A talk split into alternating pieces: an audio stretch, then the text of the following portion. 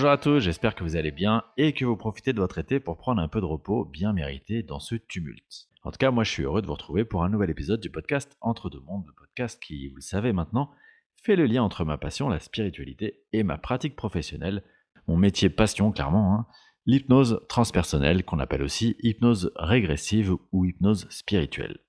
Alors si vous souhaitez en savoir un peu plus sur mon travail, mon parcours, n'hésitez pas à vous rendre sur mon site internet xaviermurez.com.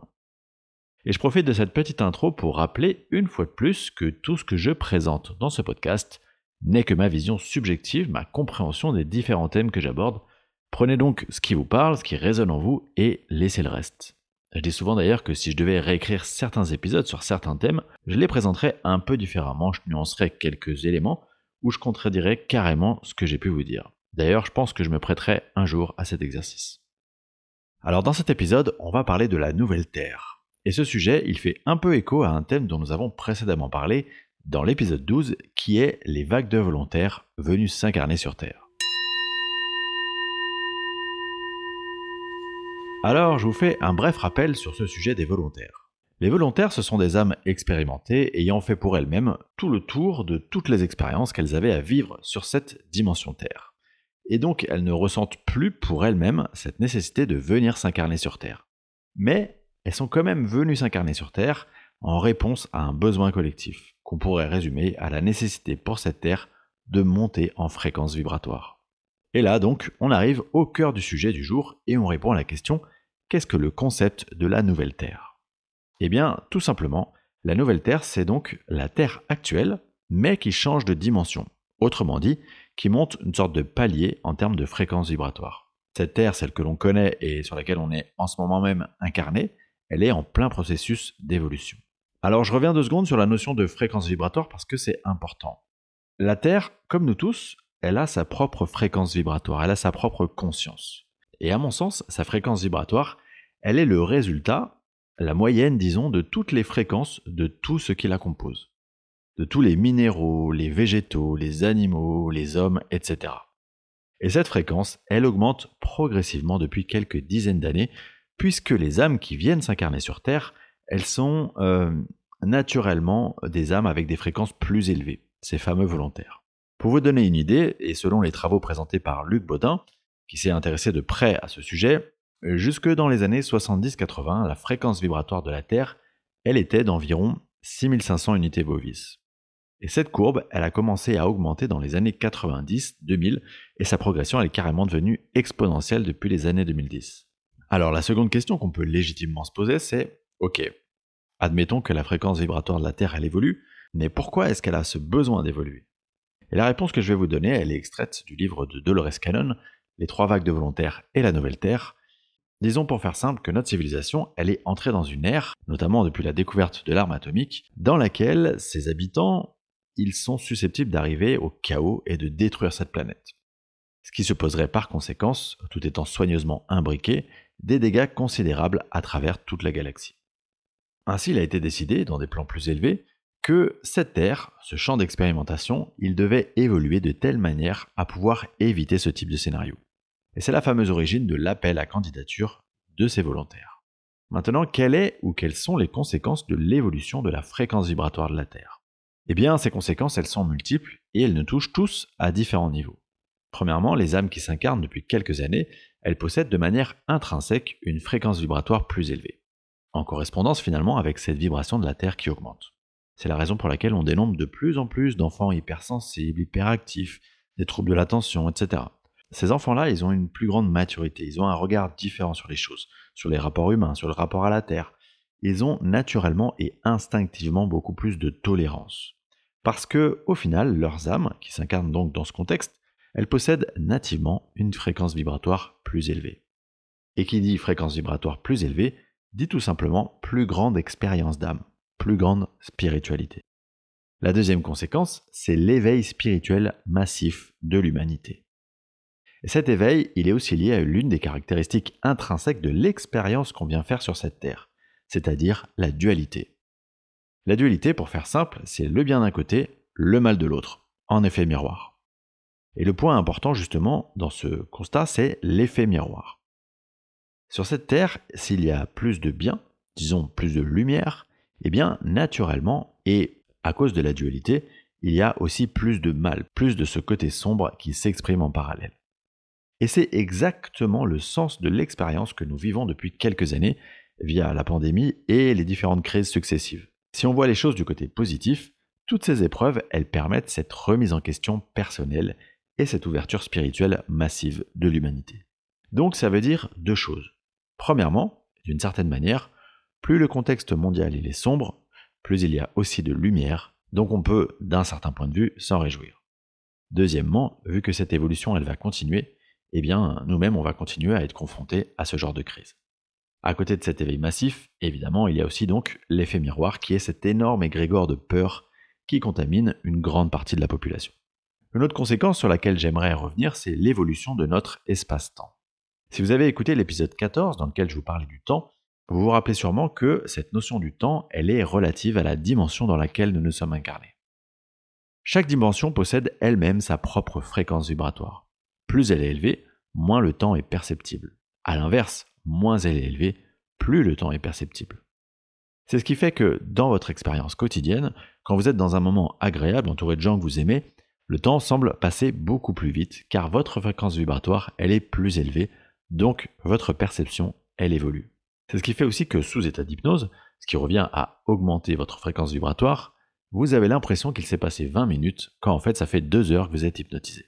Bref, tout ça pour vous dire que logiquement, plus la fréquence vibratoire de la Terre augmente, plus vous avez la sensation que les journées, les semaines, les mois filent sans que vous vous en rendiez compte. Si vous avez déjà entendu parler du sujet de la nouvelle Terre et de son évolution, vous avez peut-être aussi déjà entendu parler de potentiel départ massif des âmes qui ne seraient plus alignées avec cette fréquence vibratoire. En gros, de la mort massive de ces personnes. Vous avez peut-être même aussi entendu dire que la Terre allait se scinder en différentes dimensions, une plus élevée pour les âmes dont la fréquence vibratoire serait compatible avec la fréquence de cette nouvelle Terre, et une autre qui serait la Terre telle qu'on la connaît aujourd'hui. Il me tenait donc à cœur d'essayer de vous donner ma vision sur le sujet. Pour moi, tout ça est très mal compris et surtout ça passe par le filtre de nos peurs. Sur le premier sujet, celui des départs massifs, ça laisse donc penser que d'un coup d'un seul, toutes les âmes à fréquence vibratoire trop basse, elles vont mourir. Pour moi, c'est clairement pas du tout ça.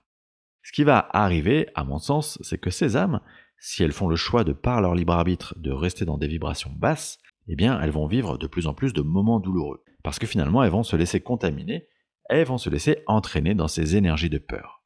Et au bout d'un moment, vous le savez, ce qui peut effectivement se passer, c'est que cette énergie qui gravite dans leur corps subtil, elle va progressivement venir s'attaquer à leur corps physique, et donc créer des désagréments. Donc quelque part, plus il y a de peur, plus il y a de dégâts créés par cette peur. Et donc plus il y a de personnes qui viennent à quitter leur incarnation du fait de ces dégâts. Mais selon moi, c'est pas du tout aussi brutal qu'on l'imagine. Sur la seconde question, ma vision c'est que la Terre, elle va simplement plus être en mesure d'accueillir des âmes dont la fréquence vibratoire ne sera pas compatible avec elle. Elle va donc progressivement se renouveler, se recomposer d'âmes qui auront une fréquence vibratoire plus élevée, donc naturellement des âmes plus évoluées, plus spirituelles. Et par là même, ça aura pour conséquence de changer la nature des expériences qu'on viendra réaliser en tant qu'âme sur ce champ d'exploration qu'est la Terre. Les âmes qui ont une fréquence plus faible que la Terre iront faire leur expérience sur d'autres terrains qui leur correspondront mieux.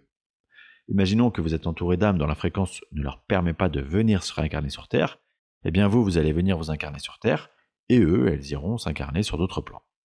Gardez bien par contre en tête que le lien d'amour, il est absolument indestructible. Et qu'en tant qu'être multidimensionnel, vous ne perdrez jamais le contact avec tous ces êtres. En séance d'hypnose transpersonnelle, il arrive parfois que certaines personnes souhaitent creuser des concepts spirituels.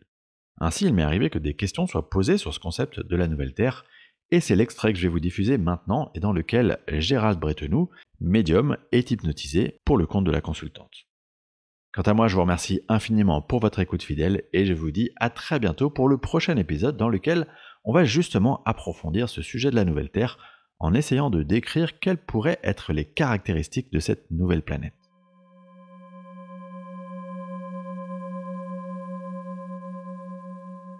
Dans, tout ce qui est croyance et ce qu'on entend autour, de cette nouvelle terre, il y a, tu sais, le côté dans cette nouvelle terre, quelque part, il y a ceux qui vont pouvoir suivre et les autres qui ne pourront pas suivre. Et il y a chez Cécile cette crainte, du coup, de, de quelque part, de s'éveiller spirituellement et de, de, laisser de côté, tu vois, de, d'être séparé de son fils ou de, ou de son mari. Qu'est-ce qu'on peut lui dire par rapport à ça? En fait, de ce que je vois là, c'est que les départs sont liés aux personnes qui n'ont pas forcément envie d'évoluer, enfin d'évoluer ou de se libérer de certaines choses. si ça résiste, parce que il y a beaucoup de choses à dire là. Mais si ça, si ça résiste, à ce moment-là, la personne peut développer une maladie, un cancer ou, quoi. Et c'est en fait, c'est vraiment de libérer cette résistance. Alors c'est pas forcément simple parce que ça demande d'avoir les phases d'ombre de, de, de, la, de la personne. Que la personne aille voir ces phases qu'on n'a pas envie de voir des faces cachées, des faces sombres, des faces de violeurs, de, je prends des exemples, hein, mais de voleurs, de violeurs, de, de tout ça. Ce monde-là, ça, ça existe, ça existe en fait. Mais on, comme quelquefois, on, de bourreau aussi, le bourreau.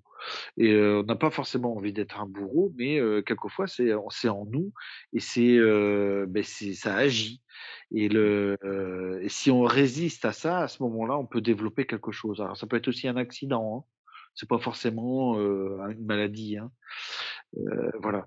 Et donc la résistance au changement peut être un facteur de de quelque chose.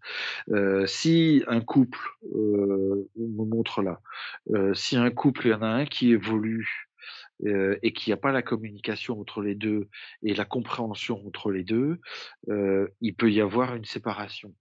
Mais aussi, il peut y avoir aussi dans le couple une compréhension sur les deux, mais il y en a un qui, qui n'évolue pas et puis c'est son choix et tout va bien. L'autre évolue et c'est parce que l'autre n'évolue pas que l'autre peut évoluer beaucoup plus vite. Parce qu'il y a le, socle qui est là. ça peut, il peut servir de socle. C'est pas forcément malsain ou quoi ou nul ou c'est ça peut être solide. Hein. Euh, il n'y a pas de a, pas forcément de règles. C'est vraiment, c'est à chaque individu. C'est, c'est aussi d'accepter le choix de l'autre.